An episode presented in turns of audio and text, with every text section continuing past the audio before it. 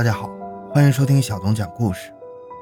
最近翻了一下以前的评论，发现很多长篇的故事呢，这个反响比较好，很多听友喜欢听长篇的。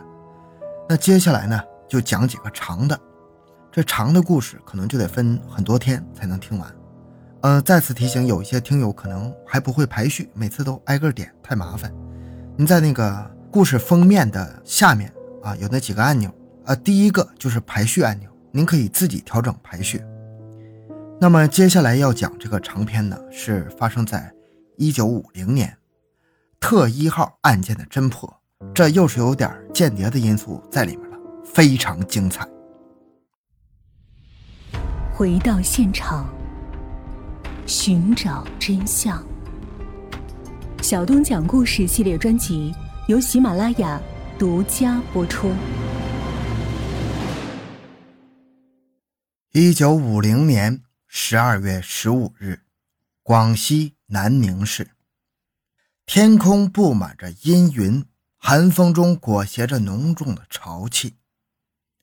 上午九点多，邮递员像往常一样骑着自行车给省政府送来了每天必送的邮件。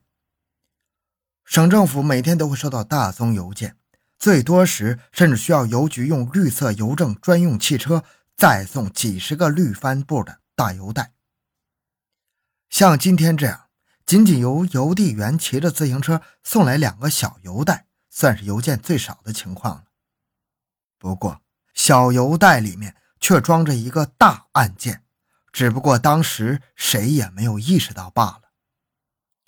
每天送往省政府的邮件分为机要邮件和普通邮件，机要邮件。是由邮局经过政审挑选出来的机要邮件投递员用摩托车送来的，而普通邮件则是由一般邮递员用自行车送来。机要邮件送来后，直接由秘书处机要科接收处理；普通邮件则由收发室接收。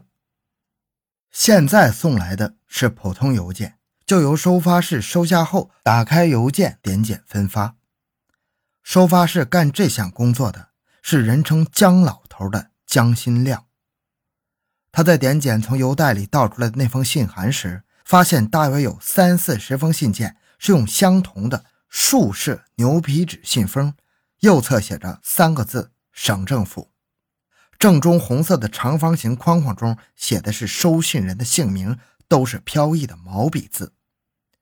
左侧下方的落款则是。印上去的红色魏碑字体“南怀堂监”。稍后，姜老头在接受公安人员的调查时说：“他记得很清楚，他点检时从这些用同样信封邮寄的信函中拿起的第一封，那个红色框框中写的是李天佑先生，他就随手把这封信放在一旁。为什么要放在一旁呢？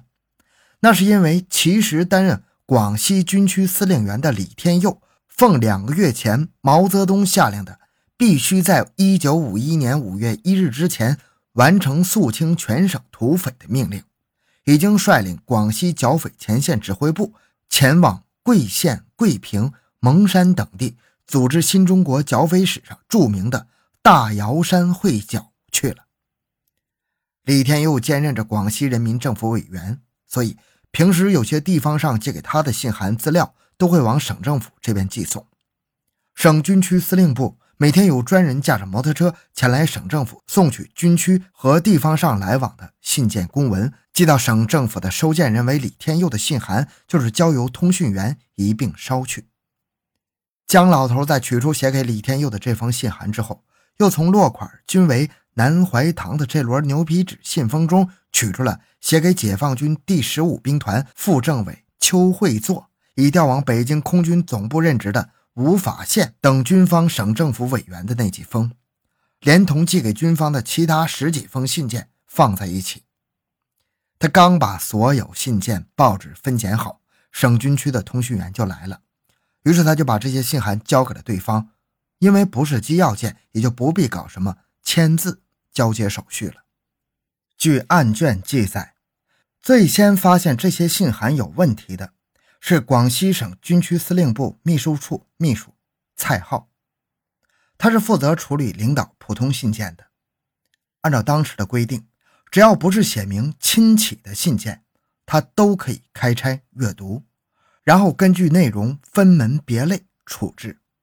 蔡浩最先开拆的是写给李天佑的那封信，用剪刀剪开牛皮纸信封，抽出里面的信纸，只一看便是一个机灵。信内的文字如下：致共党首脑，迷途应知返，悬崖一勒马，弃暗而投明，升官又发财，升官进三级，发财赏百金，党国重信义，言出行必见。落款是南怀堂主。这些文字是用大红印章盖在信纸上的。蔡浩大惊之下，立即报告秘书处副处长蒋胜刚。蒋副处长把那几封信全部拆开，发现里面的内容完全一致。于是，省军区方面立刻报告省委。当消息传到省政府时，收发室已经把南怀堂寄给其余非军方省政府委员的那封信函发到了各相应部门。这时候。也不劳姜老头一封封回收了，这都是保卫处的活啊！保卫处把其余那些信函通通收拢来之后，交由已经赶到现场的省委社会部部长兼省公安厅厅长、南宁市公安局局长秦英基及随行的几位公安干部，也不开拆，当场封存于一小口木匣内。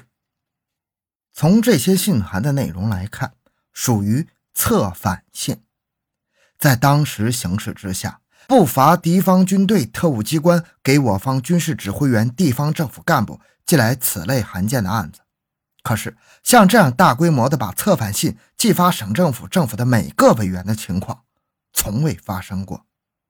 因此，这是一起值得省委、省政府重视的案件。当下，广西主持常务工作的省委副书记兼省政府副主席陈曼远。亲自拨通了正在武汉开会的广西省委书记兼省政府主席张云逸的电话，报告了此事。张云逸指示：一是不必大惊小怪；二是让公安方面组织力量严查，限期半月破案；三是需向中南军政委员会、公安部、社会部和中央公安部社会部报告。于是，立刻成立了由秦英基亲自挂帅的。特一号案件专案指挥部由省委社会部二处处长隋留宝具体负责。秦英基，广西东兰人士，壮族。一九二九年十四岁时参加革命，红军时期、抗战年代以及解放战争时期，长期从事保卫、侦查、情报工作。调来广西之前，曾任河北省公安厅厅长、中共河北省委社会部部长。乃是一位具有丰富经验的老公安。当天下午，从南宁市公安局、广西省公安厅以及省委社会部抽调来的十一名侦查员齐集南宁市公安局，向秦英基、隋留宝报道。特一号案件专案指挥部成立，随即举行首次案情分析会。秦英基向众侦查员传达了张云逸的三点指示，说。大家不必紧张，这个案子我估计半个月内拿下来是没有问题的。现在，请同志们就案情如何开展侦查工作充分发表意见。会后，我们会立即投入调查。能够被抽调来参加这个案子的侦查员，应该都不是凡品。当下，你一言他一语，发表各自的观点，最后归纳下来，形成以下五点意见：第一。从这三十五封内容完全一致的策反信来看，出自敌对分子之手是毫无意义的。但是，从其行文遣词造句透露出了特点来看，其作者南怀堂主的写信目的，并非真正意义上的策反，而不过就是一种宣传。用台湾特务机关的术语来说，这应是一种心理战的形式。另外，南怀堂主的文化水平看来也有限呢，写的那几句东西，充其量不过是属于打油诗啊。所以，基本可以断定，此人或者此团伙应该并非从台湾派遣过来专门针对我党干部开展心理作战的特务，因为根据中央公安部、中央社会部之前内部通报的数起已经破获的心理战案件来看，受命开展心理作战的台湾派遣特务，那都是具有相当文化水平的角色，古汉语、英语都非常好，而且如果是台湾受命而来的话，他们的对匪宣传内容。就会是经过台湾特务机关的心理作战专家起草并反复讨论后才定下的语句，不可能是这种打油诗啊。